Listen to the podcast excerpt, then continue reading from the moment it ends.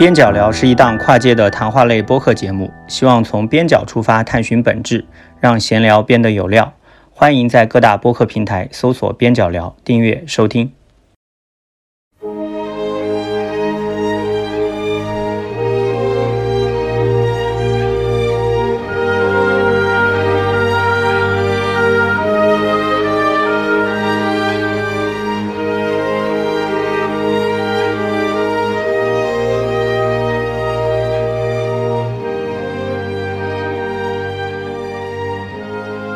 大家好，欢迎来到这一期的边角聊，我是沙青青，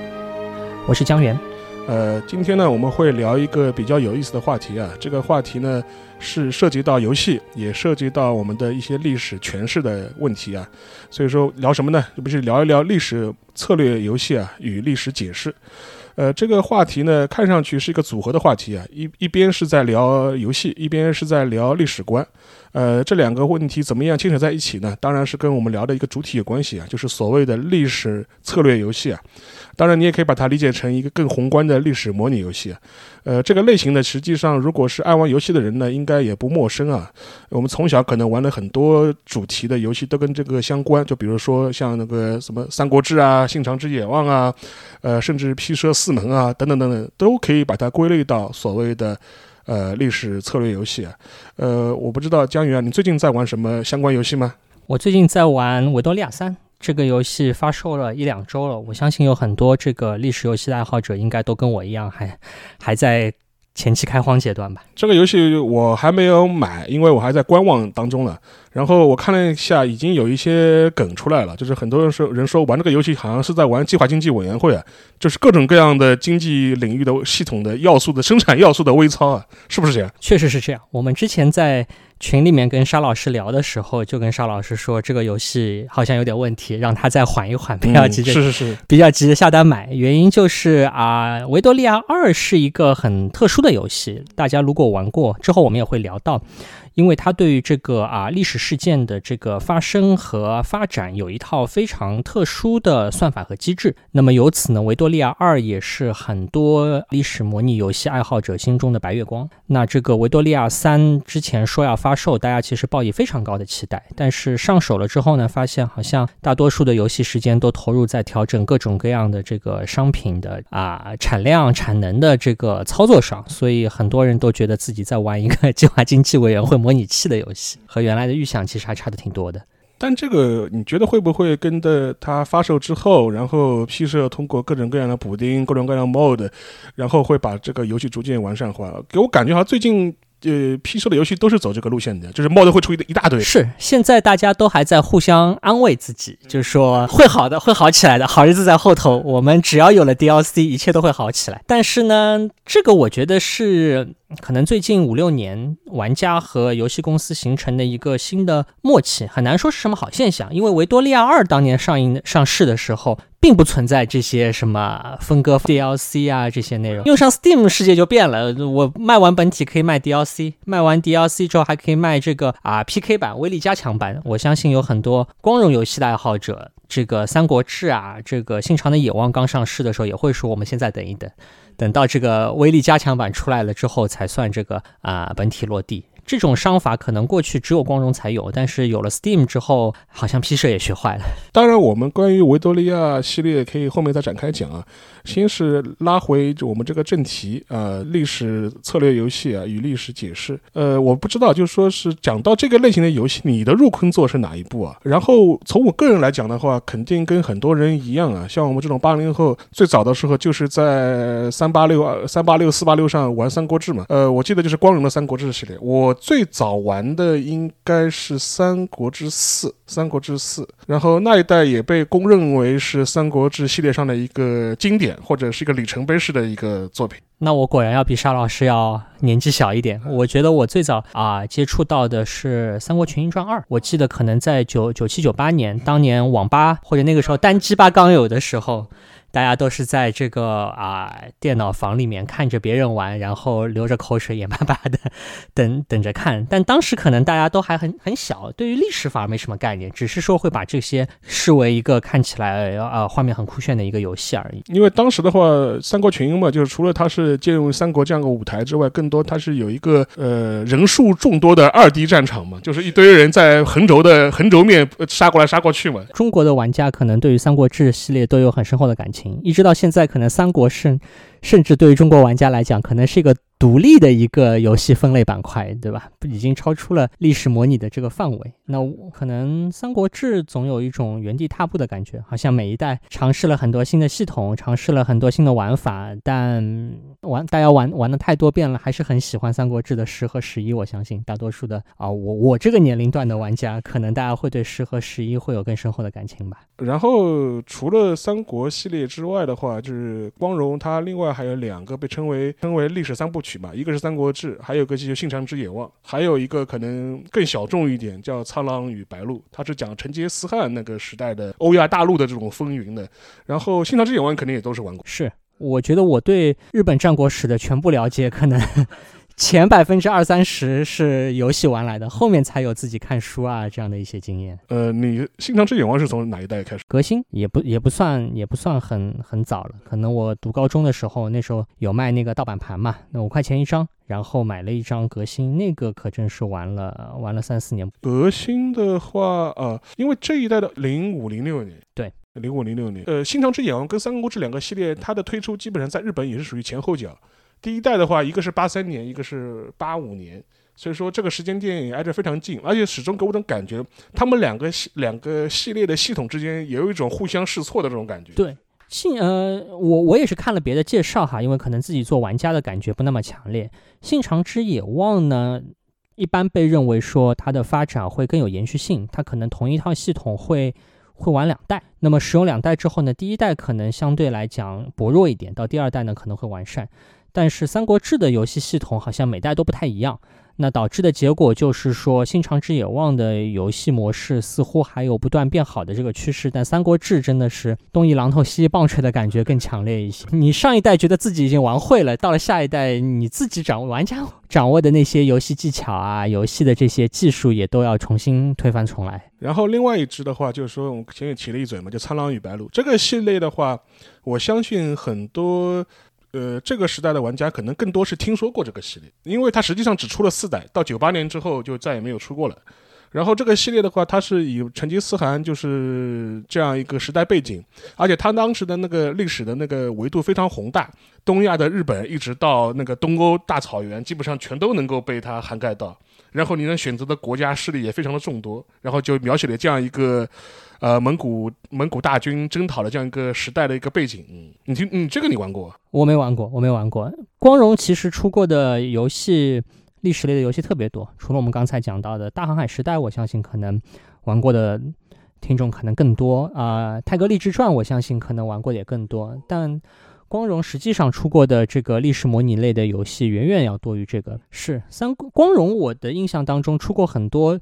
还在老玩家口中口耳相传的一些游戏，但是可能进到二十一世纪之后，很多的产品线都被证明不那么成功，或者销量不那么好，所以无论是大航海时代还是啊泰格励志传，实际上。啊，都已经很久没有出新作了。然后《泰格励志传》被还被拿出来炒冷炒冷饭啊，当然大航海也炒也炒过冷饭了。现在比较乐观的想法，或者说鼓励大家再去买那个冷饭的想法，是说要让光荣看到这个玩家的觉悟，让光荣知道还是有很多玩家深深的爱戴着大航海时代和《泰格励志传》，希望能够再出新作。当然了，就说是大航海跟泰格，其实更多是属于历历史模拟的 RPG，这个可能定位更准确一样。但就是说，它不是从一个策略游戏的角度来展开的。然后，当然这个呢，我们将来可能也会涉及到。但今天呢，我们可能还是把我们的话题聚焦在策略游戏这个领域啊。呃，除了就是光荣之外呢，也必除了东洋之外，我们也聊聊西洋。其实，在欧美的话，它也有它很深厚的这种策略游戏的这种传统。第一个嘛，响当当的不用提，西德梅尔的文明。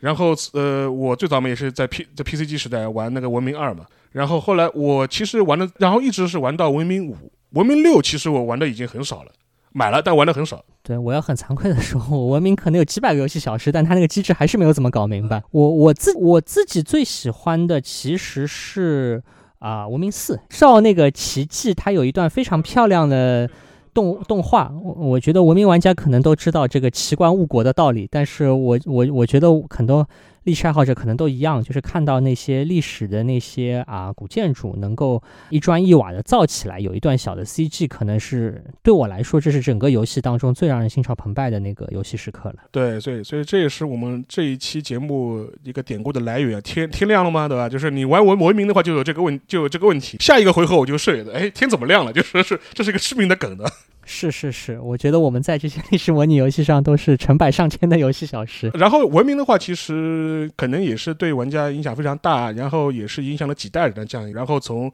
八十年代、九十年代一直到新世纪，然后到以以至于到现到现在，呃，而且的话，文明它。比较有意思的一点的话，它的视野就更宏观。要像我们之前聊的，就是光荣的这些游戏，它更多像像像是个断代史，对吧？就是我们就描写某个时代，三国三国啊，三国时代，信长之野望啊，就是这战国日本战国时代。然后或者是哪怕是像苍狼与白鹿，它舞台够宏大了吧？整个欧亚大陆都是它的舞台，但它描写的其实也就是蒙古西征的这样一个时间段。蒙古帝国形成的前后的这样一个时间段，但是文明的话，它就完全就是一个长时段，拉开就是人类四千年开始讲。是是是，文明呢可能和啊我们之前讲的游戏略有点不同，因为文明最早实际上是一个桌游的一个创意或者点子所改造的这个啊电脑游戏，所以呢这当中保留了比较多的这个桌游当中的一些独特的规则，而不纯粹说是一个历史模拟。但是呢，从它给到玩家的这种啊，无论是多个。几十个文明的这种啊宏宏大的这个开阔的世界观也好，包括说它的这个时间跨度也好，肯定对于大多数玩家来讲，这种规模和体量对大家来讲有非常强烈的冲击力。然后的话，另外一点的话，就是说是除了文明之外，然后整个欧美就是尤其是最近这十几年吧。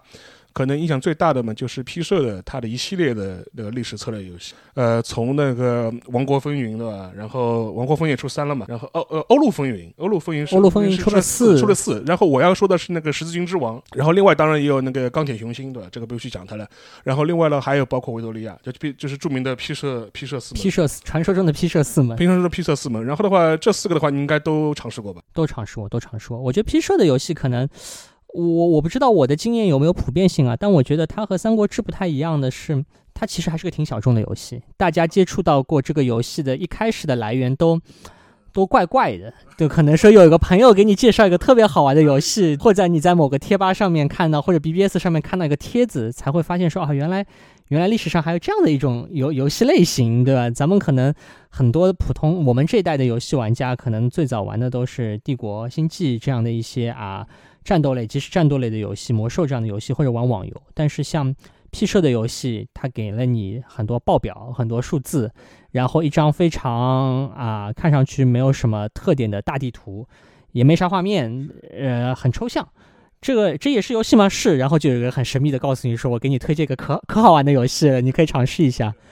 我我觉得可能对于我自己是在读大学的时候最早玩的维多利亚二，我觉得我记得就是某个大学同学推荐给我的。我觉得可能在互联网还没有那么发达的年代，大家刚开始接触到 P 社游戏，更多是靠口碑、口耳相传所获得的知识。沙老师怎么听说这游戏的？我可能也是在论坛上看到的吧。其实 P 社四门我玩的最早的应该是那个钢铁雄心。钢铁雄心二，然后当时的话，我就是很长一段时间是沉迷什么呢？就是沉迷在钢铁雄心里面，就是说编组各种各样的部队，对吧？然后就说是那个集团军怎么样，然后下面军怎么样，然后编组。呃，真正去打的时候，乐趣反而不是这么多。就是在前期准备的时候，就是充满部队的那个编制应该是这样排，应该派谁去，对吧？就编制应该是怎么样？这个反而是最大的乐趣的。是是是，我觉得 P 社游戏最最最有意思的一点就是，其实给每个玩家带来的乐趣非常不一样。因为它更更像，像现在话说是沙盒类的游戏，没有一个啊给定的目标，也没有特别明确的这个任务导向和指引。那能够从这个游戏当中获得的乐趣，很大程度上是靠玩家自己脑补出来的。你会想象自己是个将领，可能会更喜欢打仗的部分，但是还有一些玩家可能会更享受游戏的啊其他部分。我觉得这个是 P 社游戏。啊，我觉得可能对大家来讲更有魅力所在。反过来讲，我觉得这也是维多利亚三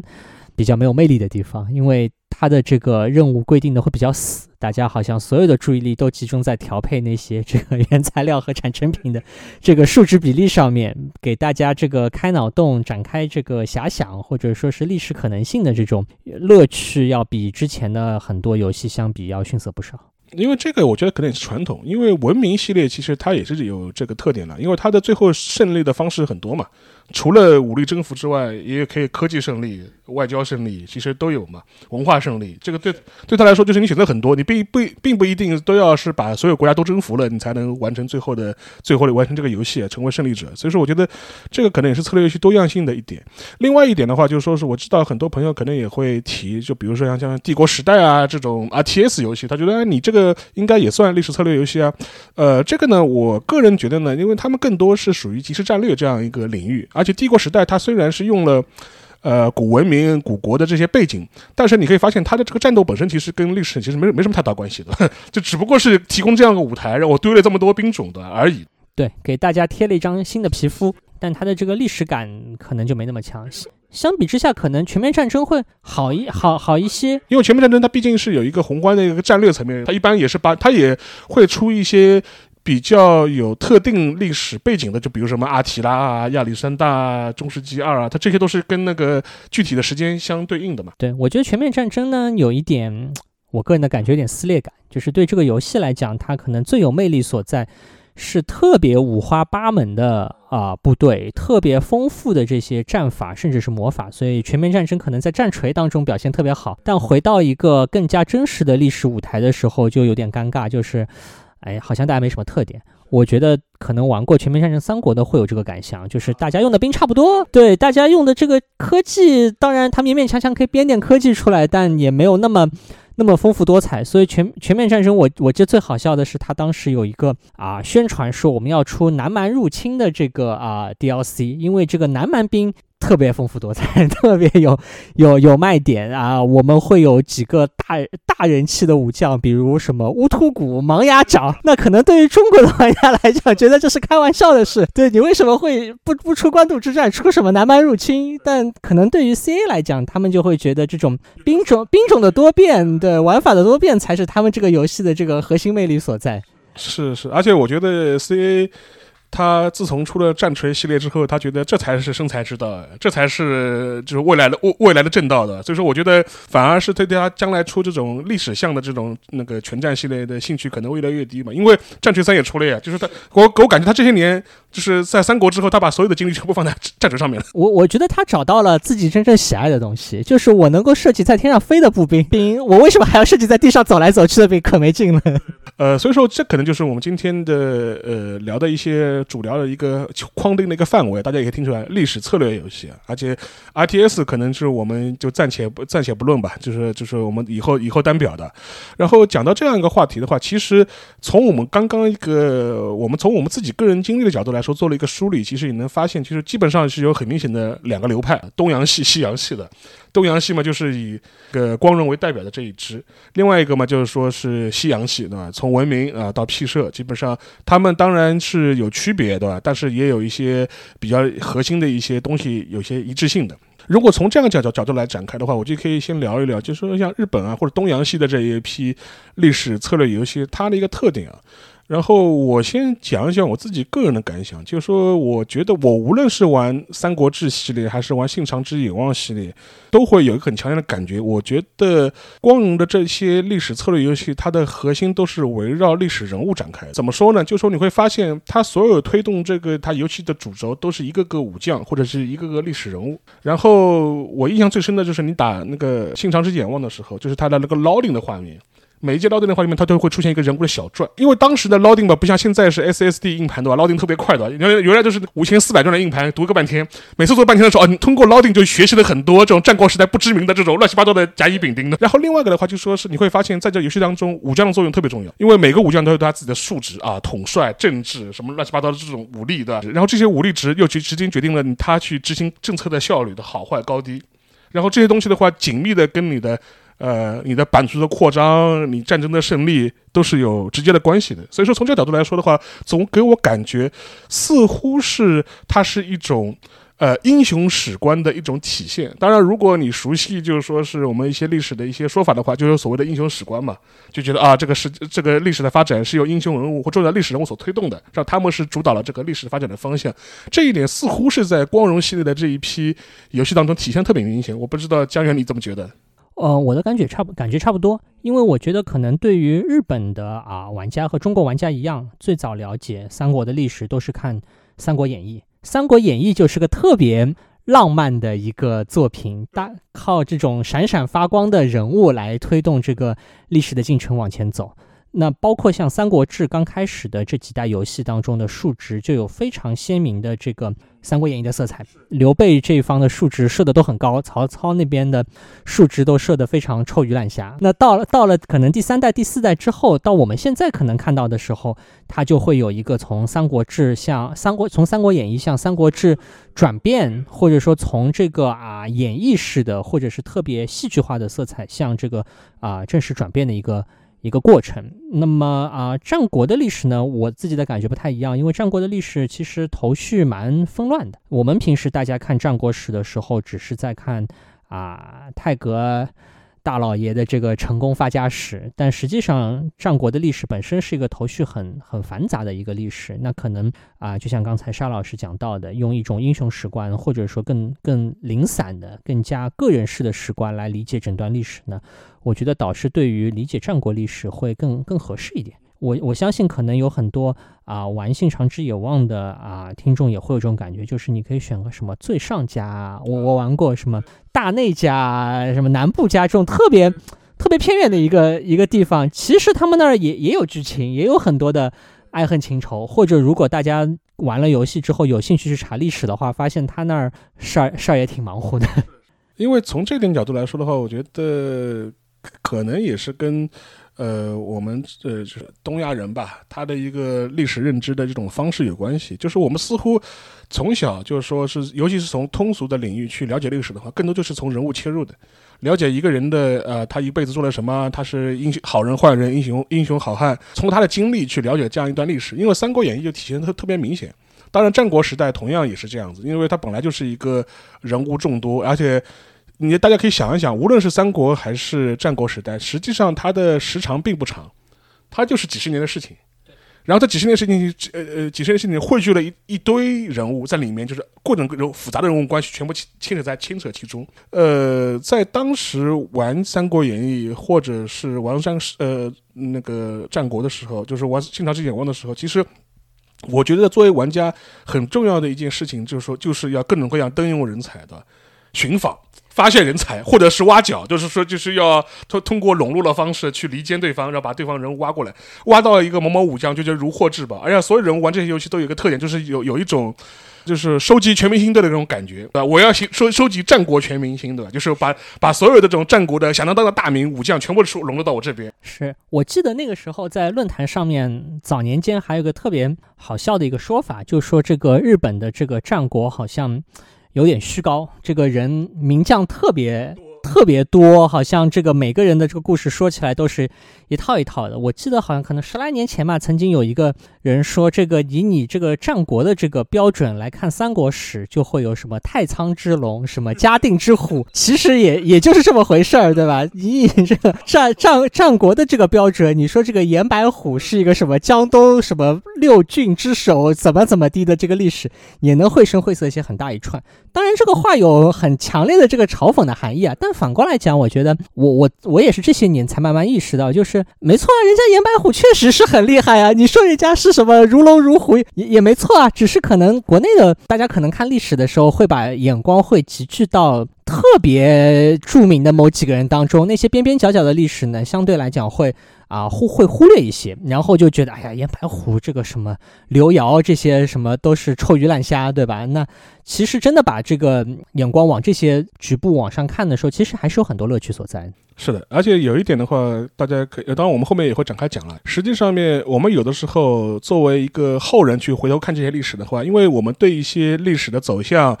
然后成王败寇已经有了一个定见了嘛。然后，如果你还原到当时的话，实际上面你要这样想，就是说，在历史上面能够留下名字的人本身，都不是等闲之辈。你要这样想，就是就是说，虽然他有的时候你可以啊，他是个失败者，或者是他是一个非常卑劣的失败者，看似非常无能的失败者，但是他只要在历史上能留下名，要么是他本人。有能力，要么就是他有个非常显赫的这种血统身世，都不是一般人，反正都不是一般人。是，我觉得这个这个本来想放在后面讲的，咱们可以现在就聊。就是大家可能玩《三国志》或者《信长之野望》会有个错觉，就看那个人物属性全多了，就觉得那个什么统帅五十、智商三十都是些弱智。但 但你仔细看这些人的历史，其实不是，这些人很多可能在三国历史上都是做到这个一线。县县长的做到郡守，甚至三公的人，你最后拿了一个什么智商六十？其实人家都是人精啊，对吧？包括在军事上也一样，可能看上去是一个什么统帅三四十的人，其实人家历史上面也是率领过三三五百人、三甚至三五千人军队的这些武将。那让我们这个普通人，你说你去领个三五千人，走路不散架，对吧？扎营这个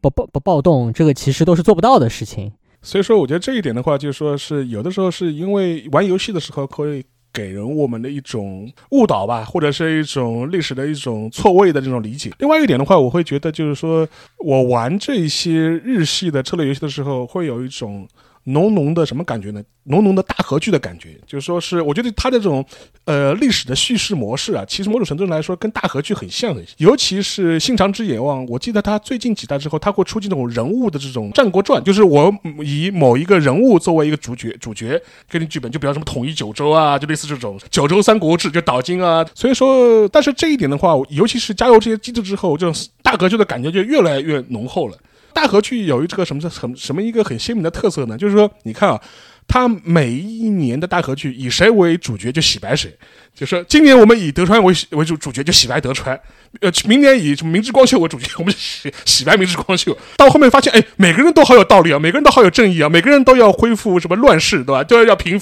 平息乱世，给天下带来和平。对，不不一定说这个人特别的。良善，但至少就是非常的聪明，又很深沉，想法很丰富，对，然后做事情都有非常多深谋远虑之处，对对对，所以说我觉得这好像给我感觉就是，呃，你玩那个光荣系的这种《三国志》啊，或者或者是《新长新长之野望》都有这种感觉，就哪怕是《三国志》到后面它也有武将传嘛，什么就是它会比曹操为背景给你一段剧情，就类似这种情况有很多。《三国志》的游戏当中，其实有一个可能多年玩游戏的人会注意到，有个非常永恒的问题，就是我到底。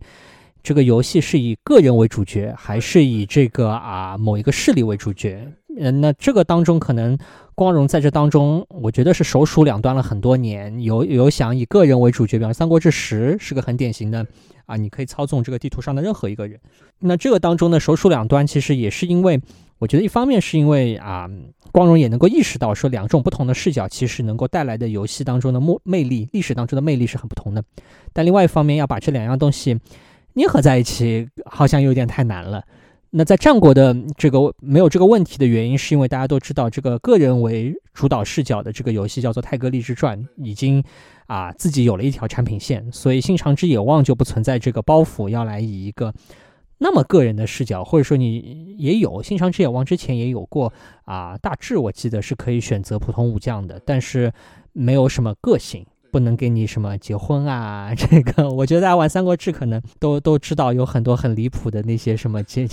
娶四个老婆之类的这些离谱的事情。所以说，我觉得这一点的话，就可能是在呃，就是光荣系的游戏啊，或者是特体现特别明显。另外一点的话，就是说，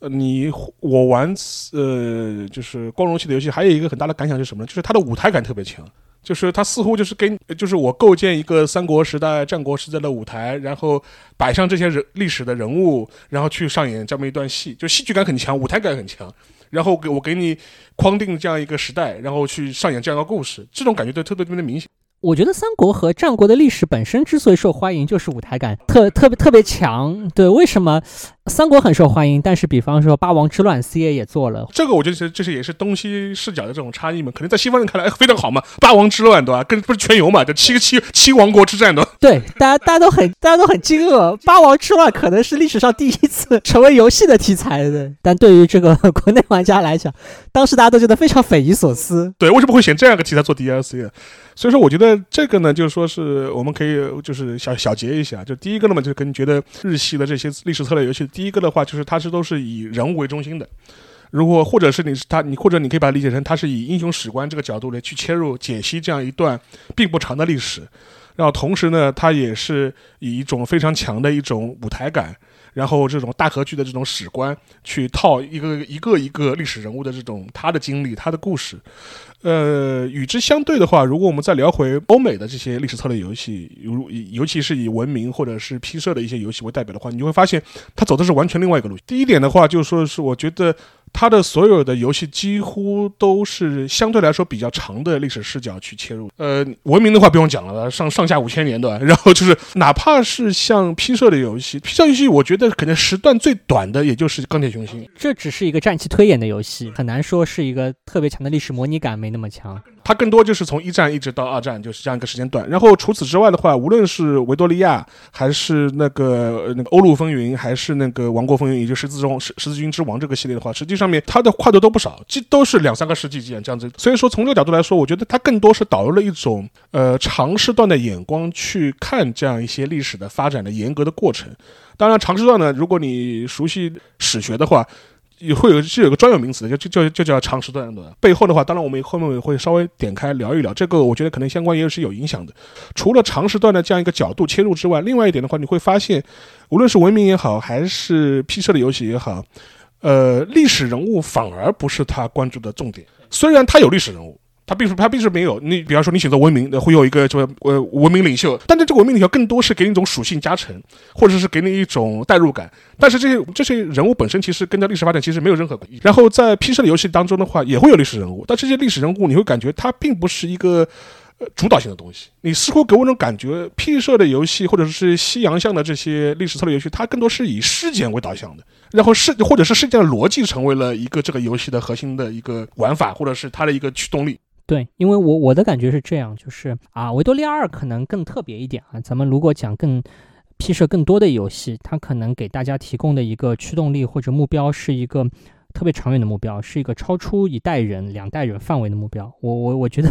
P 社游戏，我相信大家都都都最喜欢做的一件事情是看海，还有最喜欢做的一件叫开历史倒车。就是你在玩这个什么啊《欧陆风云》的时候，你就想要恢复东罗马帝国；你玩维多利亚的时候，也想着恢复。东罗马帝国，但是真的让大家去玩那个罗马英白瑞拿 P 社终于给大家自己玩罗马的时候，谁来玩罗马？我要玩埃及。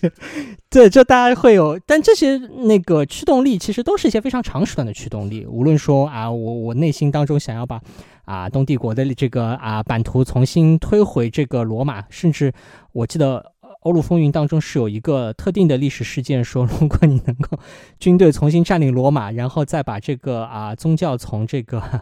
天主教改成东正教，它会提供一系列的这个啊事件来来来增加这个乐趣。像这样的一些长时段的这些啊，包括它的任务导向或者它的目标导向本身也是啊更长期的或者更加国家视角的。那么维多利亚二呢，更更特别一点，我觉得咱们之前铺垫了好久啊，终终于可以把这个。至少对我来讲是觉得这是历史模拟游戏的巅峰之作的这个设计来和大家分享，因为我们之前讲的所有的这个历史事件，很大程度上还是去凑一个条件。比方说，大家在玩这个《泰格立志传》的时候，说我要怎么触发本能四呢？我要让丰臣秀吉在哪里？让柴田胜家在哪里？让武田家灭亡啊！我一二三四五条件凑满了，那我就有了一个。啊，本源寺之变的这样一个特定事件，但是在维多利亚二当中呢，它的考虑问题的方法不一样。它的考虑问题方法是说，哎，我们假设有一个啊西方国家，再假设有一个非西方国家，那这两个国家相互接触的时候，就会出现一个非西方国家被迫对外通商的这么一个必然性的一个事件。而一旦你有一个啊对外的这个啊通商，就会导致结果就是会有鸦片流入到这个不发达的国家来。那么当鸦片不断流入的时候呢，对于这个不发达国家来讲，它就会遭遇的一个问题是说，是不是要禁烟？那如果要禁烟的话，就会紧接的问题是说，会不会需要和这个啊流出的这个西方国家发动战争？那么，因此，对于这个维多利亚二的逻辑来讲，他并不认为说鸦片战争是发生在啊中国和英国之间的啊一八四零年的一场特定战争，而是说一切的西方国家和非西方国家接触的时候啊某一种相互接触的一种态势，它转化成战争的时候，它就被称之为叫做鸦片战争。那么这种啊史观，可能我觉得可能对于我们中国人来讲更习惯，因为它的这种唯物史观的色彩特别特呃特别强，它的这种啊，你可以说是一种历史的普遍性或者必然性的色彩。啊，表现为的是一种啊内在机制当中的设计。那这种设计的安排呢，就就我觉得这是把历史模拟游戏提高到了一个呃更高的一个阶段，或者说大家在玩的这个过程当中，能够对于这个啊运作的内在的机制有有更深入的理解。尽管这个也是。人为设计出来的，并不是说在历史长河当中自然发展出来的，但至少呢，啊，这个过程可能更更有历史感一点。但只可惜，就是这是为什么大家本来对维多利亚三抱以这个啊超高期待的一个一个原因吧？因为当时觉得，呃，维多利亚二它有很多的货物贸易，有很多的人口的变迁，啊，有很多这个人口当中的这个阶级的这个升降。那么构成了一个十九世纪的一个啊历史的发展的一个啊脉络，有工人运动，有这个海外殖民。啊，只可惜好像维多利亚三现在以上这些东西均没有在正片中出现，尽管他们在这个宣传当中做了很多的许诺，但是啊，实际我们看到的东西更接近于是很多啊比较死板的数值在做一些这个啊调整，或者说是数值之间的一些操纵。那么大家玩游戏的时候，最后的目标是说我能够有一个最优的一个啊数值的组合，那这个历史感方面肯定就是大大衰退了。不仅是个报表游戏，而且我觉得就是数值游戏有一个。非常大的缺点就是你这个数值给的太明显，大家玩游戏玩多了就知道，哦，我有个最佳方案，我我不需要我不需要考虑你的任何历史感的内容，我只要奔着那个最佳方案走，或者说是某种啊不一定最佳，但是最最好的一种方案走就完事儿了。包括我记得啊，之前前两年很受关注的另外一个模拟游戏叫做《兵器时代》，我不知道你啊你玩你玩过没有？《兵器时代》当时非常受。受争议的一个点是说，在你所有玩完之后，他会来质问你，是拷问，他会有一套道德评价。就比如说，因为它是个架空游戏嘛，所以说我们今天没有讨论。但它，呃，它是架空了十九世纪，说冰河时代来临，然后大家逃难，然后建了一个逃亡的城市，然后在城市里面你要做城市的规划。对，他会给你很多选择，说要不要更苛刻的劳动法，或者有一些啊暴力镇压。那么他最后所有东西玩完之后，他就会来质问你说，你你觉得这一切值得吗？我当时玩的时候就很生气，我说你不就是个数值游戏吗？你给我的所有的选项看上去好像。包裹了一层这个啊道德道德的选择，但我我已经玩了那么多游戏了，我很明白这些只是只是数值的加减，你不能一方面让我去追求一个啊数数值加减的最优，另外一方面在道德上在拷问我，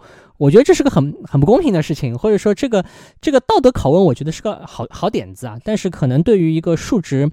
啊色彩特别强烈的游戏来讲，它就会有某种。啊，撕裂感，因为你的这个数值给的太直白了，之后大家的注意力就会从啊其他的一些含义当中拿走。那说回维多利亚三，其实也是一样的情况，就是因为它的数值的逻辑给的太清楚了，那大家在别的方面开脑洞，自己。我觉得讲吧，就是自己玩自己，自己和自己玩的这个乐趣，其实就就就大大的削弱了。然后前面讲这一点的话，就是《维二》里面的它的一些历史事件发生的一些设定呢，其实某种程度来说，其实还是蛮符合很多主流的吧，就说是世界范围内的一些主流的一些历史诠释的一些方式的。就比如说我们前面讲，我一再说，它是这些游戏都是一个长时段视角切入嘛。讲到长时段的话，肯定是要提到所谓的年鉴学派嘛，这也是讲到历史诠释、历史史学史的话，绕不过去的这样一个重要的学派。当时布罗年鉴学派的著名代代言人嘛，布罗代尔写那个我菲利普时代的地地中海事件嘛，他就是一个以宏观非常宏观的这样角度去切入这样一个菲利普时代的这样一个地中海世界的一个兴衰更替的这样一个过程。而且他当时他就是有一个非常好的一个比喻，他就属于觉得我们现在在历史书上被记载下来的这些历史事件和人物。呢，不过是宏大历史波浪的那个涟漪而已。就是说，你看到的只不过翻过去出去的浪而已。但它之所以会翻出这个浪，那可能是有洋流都已经运运作了不知道多少时间，然后才激起了这样一个浪花而已。所以说，有的时候我，但是我们在看待历史或者是在分析历史的时候，有的时候会被这些浪花所吸引。你我当忘了这些为什么会有这些浪花，它的后面的洋流是什么？所以说，他可能他的他们为什么要强调所谓的长时段，而不拘泥于单纯的人物和事件的描写？他就觉得我要把握更大的一些历史发展的宏观的一些机制性的东西。这也是我们在玩呃这些批设游戏的时候，比较好的批设游戏的时候会有这种感觉。哎，他似乎捕捉到了一些这个味道，就是有了有了那个味儿，就是属于这种感觉。对我，我觉得其实所有的历史模拟类游戏啊，就我个人感觉。啊，之所以有吸引力，是因为它都包含了很多更深层次的东西。比方说，我相信大家说回之前《信长之野望》，我相信很多玩过《信长之野望》玩的比较多的啊玩家，可能就会对日本的地理会有很深刻的认识。他能够理解说啊，我为什么东海道上落到底是是怎么回事？呃，可能。我我觉得我第一次去日本，那时候做新干线的时候，感觉特别是哈，我这条路，我我在游戏里面已经走走走走了很多遍了，这里的很多城市，沿途的很多城市，呃，是有原因的。我我玩了游戏，我能够理解为什么。为什么会有这个原因？这种地理上带来的这种啊决定性的一种色彩，当然不一定是一个历史地理的决定论，但是呢，这个地理上面所带给这个历史的影响，或者包括对我们现今社会的影响，很多时候可能我们没有机会到国外去，但是呢，通过这个历史的模拟游戏呢，其实是可以啊感受到这个色彩。包括我们玩 P 社的游戏，我觉得也有个很典型的，就是啊，我觉得大家如果玩 P 社游戏，玩围绕地中海的那些啊。不管哪一个游戏玩的比较多，就会有个概念，就是其实我在地中海上面走航运，要比走陆路要快。所以说，其实当年在罗马的时代，或者在之后的所有时代当中，地中海的海上的航运其实是一个啊很核心的需要考虑的东西，而不是说大家老老实实的在地地面上面沿着这个道路一站一站的往前走。那这种可能这个话说出来大家就能够理解，但我觉得大家如果玩 P 社游戏玩的多，可能对于这个。航运的优越性，那么相应的对于这个啊各个不同的大的港口啊，北非的很多港口，对于这个欧洲南岸的很多港口的重要性，其实会有一种更加直观的体会。对，这也是我玩 P 社游戏觉得这地方面的一些小的设定可能比光荣好的地方，就是还是以《新长之眼望》举例子，就比如说，就是前几代啊，这最近几代我不是很清楚，就是如果比方说你要从九州出发去到那个京都附近这个区域的话。前几代的话，你都会发现它更多就是，然后越过海峡走中国，然后一路往那边走。但实际上面，你看很多当时的历史书上的一些描写的话。很多时候，他们的行走路线都是从那个濑户内海直接穿过去的，速度要快得多。就是说，就就说是，尤其是一些小部队或者是人物的信息传递的话，就是不然的话，你怎么理解？就是说我我怎么知道京都发生什么事情？如果这样走陆路的话，那十天半个月我都不知道京都发生什么事情的。对，九州这帮人不是下巴佬，人家和京都的联系要比你很多，这个内陆要联系紧密很多。他都是通过濑户内海直接穿过去，所以速度很快。就是这个，实际上在啊，所有的这个啊，新长的野望也好，泰格励志传也好，至少我玩到几代，它它都没有体现出。这个海陆的优越性，这个可能也是我们后面会讲的一个话题。就是游戏玩多了，有的时候会给大家带来的是一些误解和真真实历史不太一样的地方。那这个海陆其实我觉得就是个很遗憾的地方。包括我觉得在啊所有的游戏里面啊，不仅是 P 社的也好啊啊光荣的游戏也好，我我一直觉得有一个明显看得到的就是山山在这个地图里面，你你有一个很直观的感觉。但是河流，大家其实，在游戏当中你是不觉得的。你在玩游戏的时候，哪怕有条河，那它可能只是告诉你说啊，你有一个过河惩罚负百分之二十。我我不在乎，我的这个装甲军已经数值已经堆过你十倍了，我我还在乎你这个东西。所以可能大家玩游戏的时候会觉得这个河这个东西不不不太重要。其实，在历史上面，这些这些河有非常非常非常重要的这个色彩在。但是，比方说大家玩三国志的时候，你可能会操心说啊，我过长江。它可能会设计一些机制，让你觉得有个水战啊，有个长江。但是黄河，或者是说啊，黄河的很多的支流，在这个曹魏统一的过程当中，或者说是曹魏啊北方南下的时候的这个重要性，大家其实是不知道的。我可能举个很简单的例子，对于啊真实的历史来讲，曹魏因为后期他的中央军长期在邺城，所以他的军队实际上是从邺城上船啊，走水路到黄河。再沿着黄河在南下走一段黄河南下，因为航运、海运、河运的这个优越性。但是我相信，所有只玩《三国志》游戏的人是绝对不会意识到，说你的部队 其实在历史上面有有相当长的时间，应该是在船上面飘来飘去的，包括有很多这个粮草都是通过这个啊船只来运送的。我觉得，且不要说历史上面这种河流的重要性了，现在也是啊。你看现在俄俄乌战争的话，不也是放弃了赫尔松吗？其实这也是推到东岸那涅伯河东岸去了吧？对，其实第聂伯河这里插一句哈，因为第聂伯河乌克兰其实有非常多的河流，第聂伯河。东岸到哈尔科夫之间有有有有无有无数的有无数的河流。我那时候看战史啊，看这个科涅夫的回忆录，整天就说：“哎，我们过了这条河，我们过了那条河。”但是大家可能平时啊，普通的爱好者看看地图，对吧？或者普通的这个军事爱好者，哪怕我玩玩游戏，不见得会意识到说有一些这个名字很长很拗口的河流，其实在军事上是有很高的价值的。所以说，我觉得这也是我们玩这些历史策略游戏的时候，它一些小的细节，它会把它忽略掉。对它对对你来说，只是一个 debuff 而已的，可有可无的 debuff。所以说，我觉得这个呢，就是可以再深入聊一下这个话题啊。就是一个的话，就说是，呃，当然。嗯，好的历史策略游戏必然有它一些比较独特的一些设计机制。这些机制除了我们前面讲到的一些历史诠释的方式或者历史切入的方式之外呢，有些是涉及到它的一些核心的玩法。这个时候呢，我就不得不提一提《王国风云》啊，也就是十字军之王，因为它在里面的话，它就比较有意思，它是会把一个家族家系设为它的一个游戏的一个主体。然后的话，然后这个游戏的嗯过程就变成了一个是我要传递这个家系，让这个家系能够做大做强，然后获得更多的土地，获得更多的 title，这是这似乎成为了一个游戏的目的。但这一点的话，似乎也是跟中世纪的欧洲本身的历史非常相符的，因为它那个时代的话，我们可以知道啊，民族国家并没有形成，更多只是一些封建领主之间的一些。呃，斗争、权力斗争、土地的这种划板块的这种游戏，呃，这个似乎是跟跟他这个当时的整个历史时代的这种背景，呃，相切的又非常好，啊，然后这套呃游戏的机制呢，似乎也被很多人就说是津津乐道。所以说这一点的话，我觉得我们也可以展开聊聊，因为比较优一些比较优秀的一些策略游戏的一些设计机制。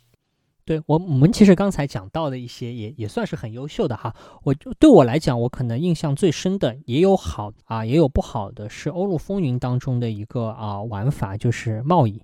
它会有一个非常啊复杂的一个贸易路线的一些规划和安排。那么所营造出来的一个啊效果呢，是让大家能够理解说，在大航海时代之后，啊全球的这个货物实际上是按照一个特定的流向或者规律。从这个啊东方一站又一站的到达这个西方的某几个特定的目的地，比方说阿姆斯特丹或者威尼斯。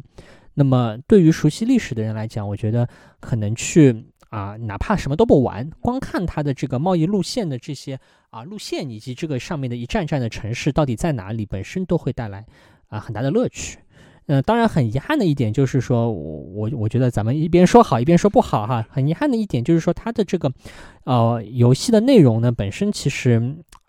这个东方色彩、东方主义的色彩比较重。就是说，你如果玩欧洲国家的时候，你会觉得这套逻辑和真实的历史是完全契合的。但反过来，你玩到奥斯曼或者玩到中国的时候就不对了，因为你觉得哎，中国已经是一个啊天下第一。的国家，其他人都是大英的呃大明的狗的时候啊，为什么中国还是一个原材料的一个输出国？为什么所有的这个贸易路线它是不不会反向的？它所有的贸易路线永远还是说啊，这个物物资在源源不断的向这个欧洲去输送。那显然和大家在游戏的时候的这个经验会不不一样。因为经过这点的话，就我插一句，就是说实际上面的话。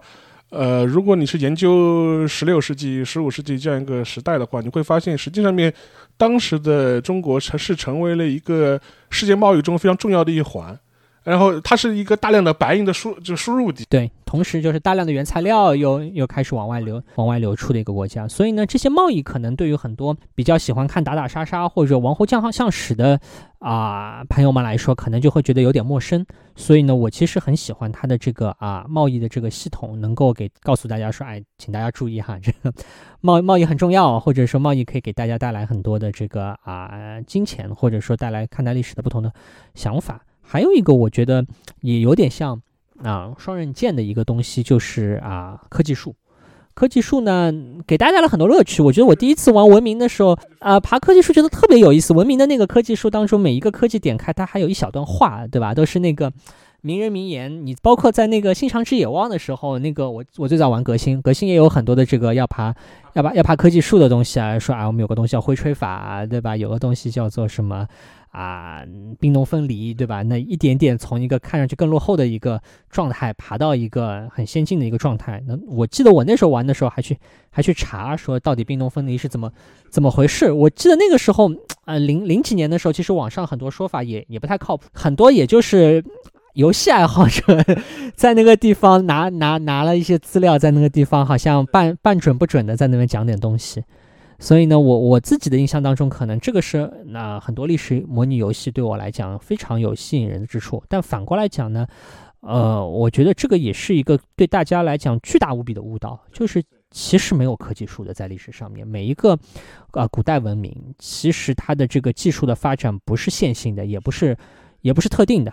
比比方说，我举个最最简单的例子，中国是一个在秦朝就有刑法的国家，但是中国的民法要到清末才会有。那你你以现代人的角度，会哪怕对于欧洲人来讲，这很难理解，对吧？因为民法和刑法应该是一个很很很接近的一个东西，但是在中国历史上，不好意思，有有其一不代表有其二。所以我每次玩文明的时候，它有个嗯，经常有一个科技书叫法典，对吧？它也给你写一段很漂亮的、很很很很漂亮的一段话，说法典时候我在玩时，哎，这个法典这个也就看过就可以了，对吧？其实其实每个国家的这个这个科学进程是很不一样的。我觉得我们现在有的时候在网上看的时候，大家受这个啊游戏的误导，就会很典型的说，哎，为什么有些什么文明历史上点错科技树了吗？啊，为什么它不点亮这个科技树？会有很多这种类似的问题。但这个问题其实是一个。我觉得是个坏问题，我不知道沙老师怎么看。我觉得这是个坏问题，因为没有一根外在的树，或者是先天的一根树摆在所有的这个国家和文明之前，好像啊，你只要投入某种资源，无论你是一个小蓝瓶也好，你是钱也好，你是点数也好，好像你把这个这个这个东西像虚空。投入它过三个回合，过二十年就能够给你换到一个怎么样的特定的技术？这个在啊历史上是不存在的。每一个文明实际上在科学发展的过程当中，有大量的偶然性啊，技术会倒退，有很多的特定的这个啊路径依赖，有很多的这些突变。这些东西可能我觉得反而是玩游戏玩多了的人啊，或者咱们有很多都是玩游戏玩的老油条的人，啊，反而会觉得比较难理解的东西。为什么我点一棵树不对劲？那当然，当然，如果我们如果要抽象的来讲史观的话，这个事情也要也要也要把这个账赖到孔多塞啊这些这个这个十九世纪或十八世纪的这些历史爱好者、历史研究者的这个头上，对吧？他们当时对于历史的理解很大程度上是线性的。我们对于这个啊历史是有分阶段，每个阶段有一些特定的这个要素，有一些特点。那这个线性的道路呢，好像是每个文明都会啊必然走过的。大家如果去。玩文明的这个朋友们，如果去看这个十八世纪苏格兰的很多这个写文明史的这些书，或者去看那个启蒙运动很多看文明史的书，就会觉得这个东西很像。他给你一个什么游牧文明，给你一个什么草原呃农业文明，每个文明它有一些特点。哎呀，你能养马了，你能你能摘果子了，你能炼钢了，好，你现在进入了下一个阶段。好像每个文明的阶段要攀登的台阶都是一样的。但但我觉得以现在的这个啊，咱们的这个历史看待历史的角度，就会觉得这个东西有点过于简单了。当然，这个呢是可能是也是跟游戏机制有有问题嘛，因为它游戏机制设计它毕竟是要有一个目标的嘛，然后它有了这个目标之后，它必然会导向了一个线性发展的这样一个路径。然后在科技树呢，又是或者是技能树吧，它是可能也是一个最典型的这样一种体现。但问题就是，第一，呃，对于现实当中的任何一个国家或者文明来说，它不存在这样一个科技树让你去点。另外一点的话，就是它所在的一些环境本身的话，某种程度来说也不会必然的是导致，因为它有个前提，就是说似乎所有的文明都应该有这么一个一棵树，对，都是有一棵科技树，你们这棵树长得一样，长得是是长得一样的，所以说你们都应该就，然后他也是认为他有一个最优解，你就应该往那地方去点。所以这一点的话，实际上面这也是引出了我们后面一个话题。呃，历史策略游戏玩多了之后会有哪些问题？就是说，第一点的话，我觉得是不是会不会导致这种大棋党思维，就是说是一发不可收拾，就觉得我们就是要下下一盘大棋的。是因为玩这个模拟类游戏的一个最大的一个特点，就是人其实都只是一个数字，你是好多好多不同的这个数值当中的有一个数值叫做人口。那除非是有一些这个啊脑洞开的很特别的人会去关心这个特定的人口是怎么样的，但是我相信大多数玩这个游戏的人，对玩久了就就觉得这是个数字。而且，比方说当年维多利亚二的时候啊，曾经有一个我不知道正不正确啊，但我记得我以前刚开始玩的时候查攻略的时候，有个非常典型的玩法，说我把所有的下层人民的税啊全部拉到最高，然后让他们全部破产，破产就会去厂里当工人。啊，这是一个当时玩的时候的一个一个一个某一某一个玩法吧，我也不知道这对不对啊，但我我记得很深，我脑子里记得很深，说有这么一个玩法，而且说这个玩法一听就懂。但是显然大家如果有这个看历史的时候，就觉得这个是个很很匪夷所思的事情，对吧？就是这个和我们对于历史的理解实在是实在是相差太多了。然后另外的话就是说，我觉得还有一点的话就是说，我们玩这些游戏的话会有个很大的问题，因为历史策略游戏必然涉及到大量的数值。呃，呃，比如像像维多利亚三，它变成了一个报表游戏，那是另外一回事情。但是即便不是报表报表游戏，你都有大量的数数字。有的时候你会玩一些类似像钢铁雄心啊，或者是有一些历史模拟游戏的话，你会发现个问题，就是说似乎是某些啊专制政体效率就是高啊。然后这个时候呢，其实我就觉得，我之前也是看到过网上有人讨论这个话题。实际上，我觉得这里面有个很大的一个盲区，就是说我们玩这些呃策略游戏的时候，你会有一个问题，就是这些数据似乎是透明的。你作为一个最高统治者，或者你站在你扮演这样一个最高统治者，你就能够实时精确的掌握这些数据。但这一点的话，似乎是跟我们现实恰恰是相反的。对我，我可以给大家举个非常非常具体的例子，就像刚才啊沙老师讲到的这个啊菲利普二世的时代，菲利普二世时代的西班牙的实际情况是什么样的呢？这个国家的财政收支是控制在好几个不同的政府部门手里的，所以全国上下没有任何人知道啊我们整个国家的这个大账到到底挣了多少钱，其实是不知道的。就是大家如果玩《欧陆风云》的时候，肯定是可以玩到菲利普二世这个时代的。你你想象一下，如果你玩这个游戏的时候，你那个金钱的那个数量上面全部是问号，他可能只是每年给你一个很笼统的概念说，对，就是有很多的问号，然后他只能给你很懵懂的概念说，哎，我们好像国家在挣钱，或者国家在亏钱，然后过了两年就给你个通知说，哎，我们国家破产了。这这个大家肯定觉得这个游戏没法玩，但这个很很残忍，就是就是现实，就是菲利普二世的治下，他每隔几年国家就要破产一次，因为他就是一个支出比收入大很多的国家。但他不没有人知道，全国菲利普二世想了很多办法，说我要啊掌掌握精确的数字，我要至少我要把这些政府部门给合并起来，或者我在上面重屋叠加的再造出一个新的部门来管数字。好，然后你新的部门所掌握的数字又和大家都不一样，那最后导致的结果就是西班牙就是个。啊，反复频繁破产的国家，但我相信所有玩这个游戏的人是不会 不会意识到这个问题的。所以说，我觉得这个就是一个我们玩历史策略游戏的时候，我觉得可能需要自省的这样一个点吧。尤其尤其是，我觉得千万不要把你在游戏中扮演的这样一个决策者的角色套用到历史上面去。你觉得，因为这一点的话，就是。历史本身的发展，毕竟它不是一个游戏的一个点鼠标，或者看看报表、看数据，因为呃，在身处其中的人，呃是。它的很多的发展的逻辑其实是跟游戏的线性逻辑是不一样的。另外一点的话，我们无法做到像游戏中是一个全知全能的一个准上帝的视角去看待这一些各个行业的发展和变化。这也是我前面听你讲维多利亚三的时候，我觉得我觉得一个很大的问题啊，就说是那你怎你怎么可能去做精确的什么生产要素的这种调控的数数据上的调控？是维多利亚三就是非常典型的，它可以设定说啊，我工厂今天用一个不同的科技。然后他告诉你说啊，你用了这个科技呢，啊，你什么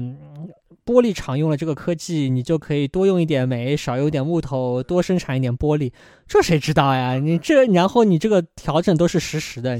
你手鼠标一动，上面的这个数字就就就变了。哪有天下哪有这种事情？对，所以说我觉得有的时候呢，我觉得我建议我建议 P 社将来如果做类似游戏的时候呢，其实可以考虑考虑加入一些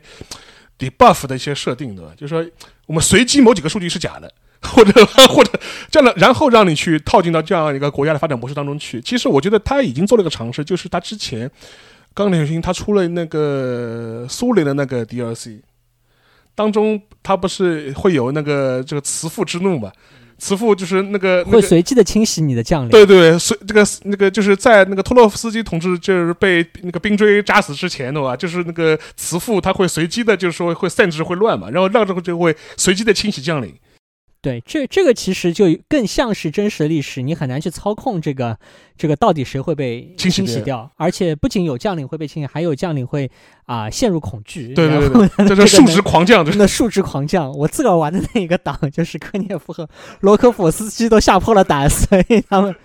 呃，当然，将来的话，我觉得甚至你可以把有一些相关的一些数据、数值啊、数据啊，你是不是要做全透明？当然，这可能是一个非常 hard core 的模式，但是我觉得某种程度来说，你也能够体体会一点点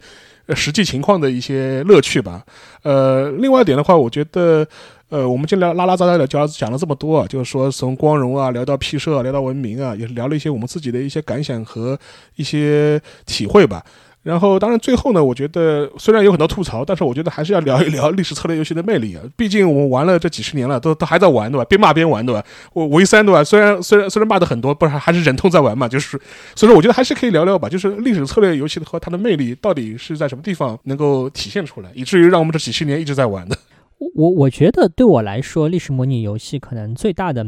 啊魅力是，你可以想象一个和真实历史不同的一个啊发展的方向，或者我们或者我们高端点讲叫豁然历史，说拿破仑啊赢得了战争怎么样？我我不知道沙老师你以前学历史的时候，沙老师是科班出身啊，我是一个 业余爱好者。沙老师科班的时候有没有想过这种啊？如果历史怎么样发展会会如何？我以前可爱问这个问题，然后人家都觉得我是白痴，为什么会问这么这么没有价值的问题？我不知道沙老师以前有没有想过。其实，按照传统的我们历史教育的时候，尤其按照啊唯物主义史观，他会觉得啊历史没有假如的，不是历历史不存在假设的，呃这这这是一种看法。但实际上面，我个人倒是觉得，历史如果按照这样一种决绝的历史唯物论走下去的话，其实也是一种历史决定论嘛，也是一种，而且也是一种线性历史的另一种翻版而已。所以说我倒是觉得，假设历史或者豁然历史自有其价值。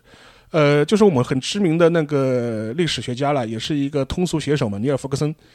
他当时就编过一本书，就叫《呃假如的历史》。当时他就是请了一些科班的一些历史学家，根据他自己研究的领域去做一些假设，历史假设。因为这个时候呢，我觉得这是一种非常好的一种历史学习的方式，就说是你可以假设这个事件不发不发生。呃，它的一些相关的一些历史要素会不会发生一些变化？它的历史逻辑会不会发生变化？就比如说我当中举个例子吧，他从书中他就举个，他就找到一个是研究美国五六十年代的一个历史学家，他就会给他抛给他一个问题，说，哎，如果肯尼迪没有被刺杀死，他预测他没死 K.O. 了，他他必定非要死呀，就是的，这时候这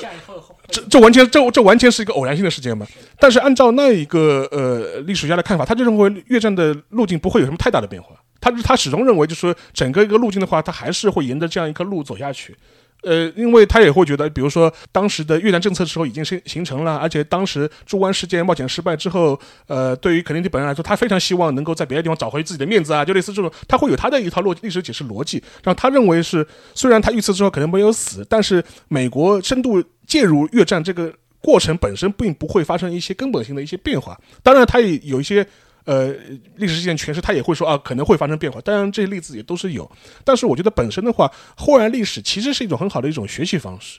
我觉得这也是我们玩呃历史策略游戏的时候游戏的时候的一个很大的乐趣。有的时候，我甚至觉得，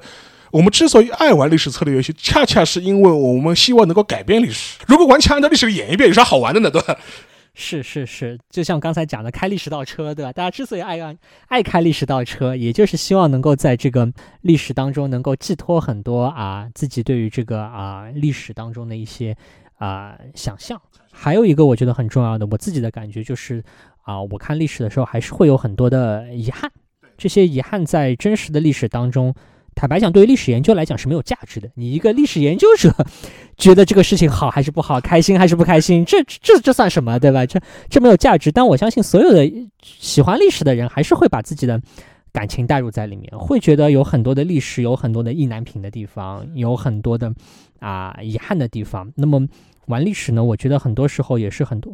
包括我在内，我觉得我们很多历史爱好者。觉得是有一个满足自己内心当中很多的一些情感。我们学了那么多年历史，有很多的有很多的意难平啊，有很多的遗憾。那那想象一个在不同的世界当中啊，我们所熟悉的世界或者我们熟悉的那些历史会发生什么样的一个一个转折？我觉得这个从我的个人的感觉，我以前啊玩这个东西的时候，就还是会有一些怎么讲。啊，内心内心抚慰吧，这个词儿可能用的太大了，但是会有这感觉。我记得我以前那时候看那个《东罗马史》，我记得特别清楚。我我那时候读读大学时候看《东罗马史》，就看的有点意难平啊。对，后来去玩那个，所以我那时候玩《欧陆风云》，基本上都是这个 拜占庭 开局的原因是是，其实是因为看看《东罗马史》看的时候，觉得有很多这种遗憾吧。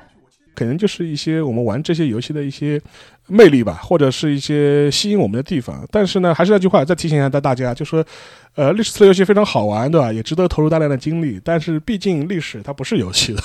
有一些地方的话，就说有的时候我觉得，呃，切记把我们玩游戏的时候的很多一些心情啊或者心理啊投射到一些我们对历史真实事件的一些诠释上去。呃，尤其是我个人是比较不喜欢大局党的这种思维方式了。对，好像一切尽在掌握，无非就是地图涂涂颜色，对吧？我今天涂成蓝色，我大笔一挥就涂成红色，这个不是啊，不是一个理解历史的一个很好的渠道。好的一些历史策略游戏，可以它通过它的一些游戏机制的设计，去让我们对。历史当中存在的一些制度、一些历史逻辑，有一些更好的认知，这是一方面。但有的时候我会觉得，有的时候其实如果你要了解一个比较历史好的一些时代啊，甚至一些非策略的一些历史游戏，可能更有意思一点。啊，当然我们将来可能会展开再聊再聊一聊了，就说是，包括我们前面提到像像那个什么大航海时代啊，或者是那个泰格历史传啊。甚至一些，我觉得一些类似像 RPG 一样的一些游戏，刺客信条对吧？大家就呃，刺客信条独立式啊，也行，也行，也不也不是不行。刺客信条，